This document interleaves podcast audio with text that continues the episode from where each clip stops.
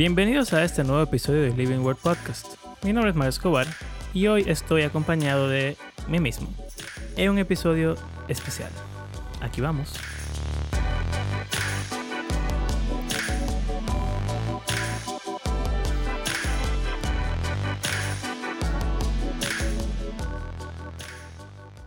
Bueno, vamos directo al grano. Estoy solo. Todos me han abandonado. La verdad es que esta semana fue un poco difícil grabar el episodio del podcast, así que para no perder la costumbre, le tenemos un episodio corto y estaremos dando una pausa a todo esto que hemos estado llevando de la historia de Abraham eh, y los pactos a través de la Biblia.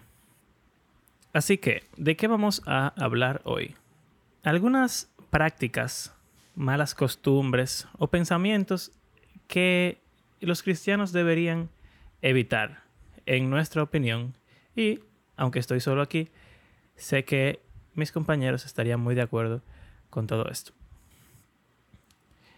Primera cosa, leer devocionales en vez de leer la Biblia. Los devocionales son, bueno, la mayoría de personas sabe lo que es un devocional. Un devocional es como un pequeño texto escrito por algún pastor o persona eh, que piensa, no sé, y escribe reflexionando acerca de la vida, acerca de la fe, acerca de algún pasaje bíblico. O incluso hay algunas, algunos devocionales que son series, por ejemplo, dentro de un mismo pasaje, dentro de un libro, acerca de un tema en específico. Y bueno, los devocionales son útiles son cortos por lo regular, son buenos para ver qué piensa otra persona acerca de un tema en específico. También son buenos si uno está pasando por algún tipo de situación y necesita escuchar palabras eh, relacionadas con algo en particular. Pero, ¿qué pasa? Muchas veces los cristianos solamente leemos un devocional. O principalmente leemos un devocional. Y, bueno, para ponerlo de forma clara, los devocionales no son la palabra de Dios. La Biblia es la palabra de Dios. La Biblia es lo que leen esas personas que hacen devocionales para hacer sus devocionales. Y todos nosotros deberíamos acostumbrarnos a primero leer la Biblia y leer la Biblia más de lo que leemos cualquier otra cosa. Muchas veces las personas leen comentarios, eh, diccionarios, devocionales, artículos, etcétera cuando están estudiando un pasaje, incluso antes de leer el pasaje. Y no es que nada de eso esté mal, todos hacemos eso cuando queremos investigar profundamente, pero siempre deberíamos empezar con la Biblia. La Biblia está ahí, Dios nos la dejó, también está traducida a nuestro idioma, hay varias versiones con diferentes niveles de complejidad en el lenguaje. De modo que cualquier persona pueda tomar la Biblia, sentarse y empezar a leerla y entender lo que ahí está. Así que, lo mejor sería que leyéramos nuestras Biblias. Mañana en tu devocional, hoy en tu devocional, en vez de abrir el primer plan eh, que hay en, en el YouVersion o tomar el pan diario o cualquier cosa que hagas, piensa, quizás Puedes abrir un libro de la Biblia, un libro corto, un libro que no hayas leído hace mucho tiempo, un libro que nunca hayas leído, y empezar a leerlo. Seguro te sorprenderás y aprenderás mucho. Segunda cosa, está relacionada, más o menos, y es leer los mismos libros siempre. Esto eh, surgió por una conversación con una amiga de que solía leer siempre los mismos libros. Proverbios, Salmos, eh, cartas específicas del Nuevo Testamento. Y todos somos culpables de esto en realidad, porque hay libros que definitivamente son más fáciles que otros. Por ejemplo, eh, hace un tiempo yo me propuse volver a leer el libro de Ezequiel, porque solamente lo había leído una vez en mi vida. Y no me acordaba prácticamente nada de lo que decía. Resulta que ahora es uno de mis libros favoritos y es sumamente interesante. Y tengo que leerlo otra vez y otra vez y otra vez. Y así con tantos libros de la Biblia, sobre todo en el Antiguo Testamento, que muchas veces no leemos. No deberíamos eh, limitar el consejo de la palabra de Dios a solamente los libros que más entendemos o los que creemos que son más prácticos. Y definitivamente hay libros que son más prácticos que otros, eso no podemos negarlo. Pero, como diría Pablo, toda la escritura está inspirada por Dios y toda ella es útil para enseñarnos. Así que, en tu próximo devocional, piensa en el libro que has leído menos en tu vida entera y quizás empieza a leerlo. Siguiente cosa que deberíamos evitar como cristianos promedio un paso más allá. Leer, escuchar o incluso juntarnos solo con un grupo específico de cristianos, eh, un predicador en específico, un líder en específico, y solamente suscribirnos a sus enseñanzas. Obviamente todos tenemos nuestros grupos, todos pertenecemos a denominaciones específicas, todos tenemos personalidades y caracteres eh, que preferimos, y eso está perfectamente bien.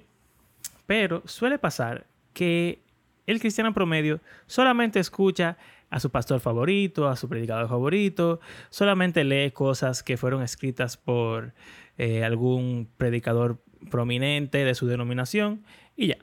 O solamente se junta con los cristianos de su iglesia y no tiene ningún tipo de comunión o compañerismo con cristianos de otras denominaciones que quizás pudiera conocer, no sé, en la universidad, en el trabajo o en cualquier otro lugar.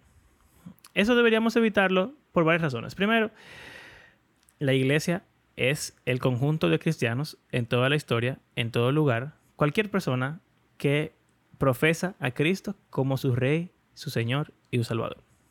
Y, como ya hemos hablado anteriormente en el podcast, eso incluye a personas de diferentes denominaciones, países, sexo, edades, etc. Incluso personas que no nos caen muy bien. Y si solamente nos cerramos en un grupo, pues no vamos a poder disfrutar de la diversidad de la Iglesia de Cristo. En cuanto a leer y aprender, bueno, es sencillo. Si solamente escucho lo que quiero escuchar o lo que yo creo que es lo verdadero, solo porque me lo dijo alguien que yo, en quien yo confío, o solamente porque crecí en ese círculo, nunca voy a entender por qué otras personas creen cosas diferentes.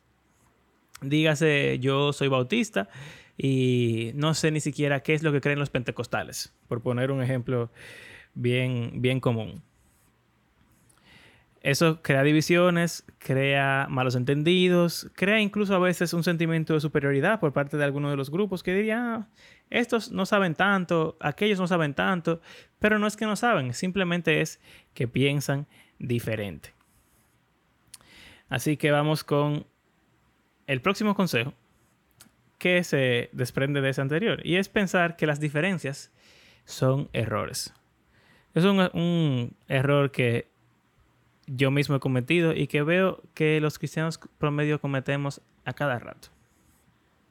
Solo porque una persona piensa diferente que tú en una doctrina. Vamos a decir que hay algunas personas que piensan que, no sé, que ya todavía se puede hablar en lenguas, otros piensan que no se hablan lenguas ya. Algunos piensan que la salvación se pierde, otros piensan que la salvación no se pierde. Algunos piensan que, no sé, repetir el Padre Nuestro está bien, otros dicen que no, que tienes que inventar tus oraciones cada vez. Y bueno, todos pensamos diferente y hay muchos grupos de cristianos diferentes, hay muchas denominaciones y muchas tendencias. Y la mayoría, obviamente hay algunas excepciones, sobre todo cuando hablamos de herejía. Tenemos un episodio de herejía, en verdad. No me acuerdo cómo se llama. Ah, sí, herejía. Lo pueden escuchar. Pero hay algunas cosas que sí van en contra de la doctrina ortodoxa cristiana. Esas cosas, bueno, podemos considerarlas errores porque es, va contrario a lo que los cristianos han creído por todas las edades, por todos los siglos, por siempre. Pero hay otras que son simplemente diferencias. Y, quién sabe, yo mismo he pensado que alguna persona, alguna denominación, algún alguna forma de pensar está equivocada y luego cuando me pongo a estudiar me doy cuenta de que el que estaba equivocado soy yo. Y eso tiene que ver con eh, crecer, con aprender y con ser mejores cristianos promedio. Para concluir, quinto consejo, en verdad son cosas que tenemos que evitar. Y ya esto va más a un nivel práctico. Lo anterior tenía que ver como con aprender, leer, conocer, etc. Esto tiene que ver con servir. Y eso es lo que ha estado en mi mente últimamente por diferentes situaciones. Y es la idea de que muchas veces pensamos que el servicio, como cristianos, solamente se hace en la iglesia. Dígase predicar, dígase tocar en, las alabanzas, cantar, eh, enseñar en la escuela dominical o cualquier otra función que se pueda realizar dentro del culto dominical o en algún culto durante la semana o algo así. Esas son formas de servir a la congregación. Son válidas, son buenas, son necesarias. Pero hay muchas otras formas en las que podemos servir no solamente a la iglesia, sino también al mundo. Por ejemplo, ayudar económicamente a algún hermano o grupos de hermanos que estén pasando por dificultades, visitar a enfermos, eh, presos, evangelizar, tener un estudio bíblico, dar limosna en la calle. Eh, hay gente que va a hospitales y regala comida o se pasa un día con niños en un orfanato. Y cuando uno lo hace una vez, eso pasa, se siente bien, eso es bueno, pero hay personas que se dan cuenta de que se necesita hacer eso a menudo y eso se convierte en un ministerio. Eso es una forma de servir. Darle comida a la gente en la calle, aconsejar a un hermano o ver a alguien que está triste, que tiene tiempo que no se congrega y escribirle, visitar a algún hermano que hace tiempo que no, que no ves.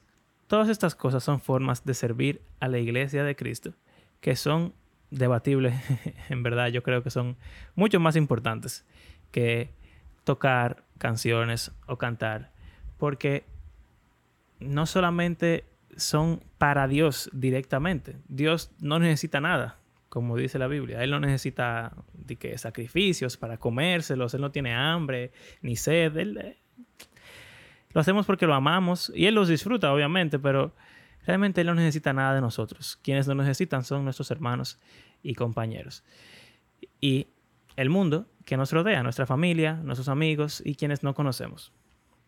Así que evitemos pensar que el servicio más importante o el mejor servicio o el único servicio es en la iglesia. Y reconozcamos y practiquemos el servicio que el Señor nos dio como mandamiento más grande amar a Dios y a nuestro prójimo. Y bueno, gracias por acompañarnos en este episodio. Les recordamos que hacemos este podcast porque creemos que la Biblia es un libro que está vivo y que tiene el poder de Dios para transformar a sus lectores y también el mundo entero.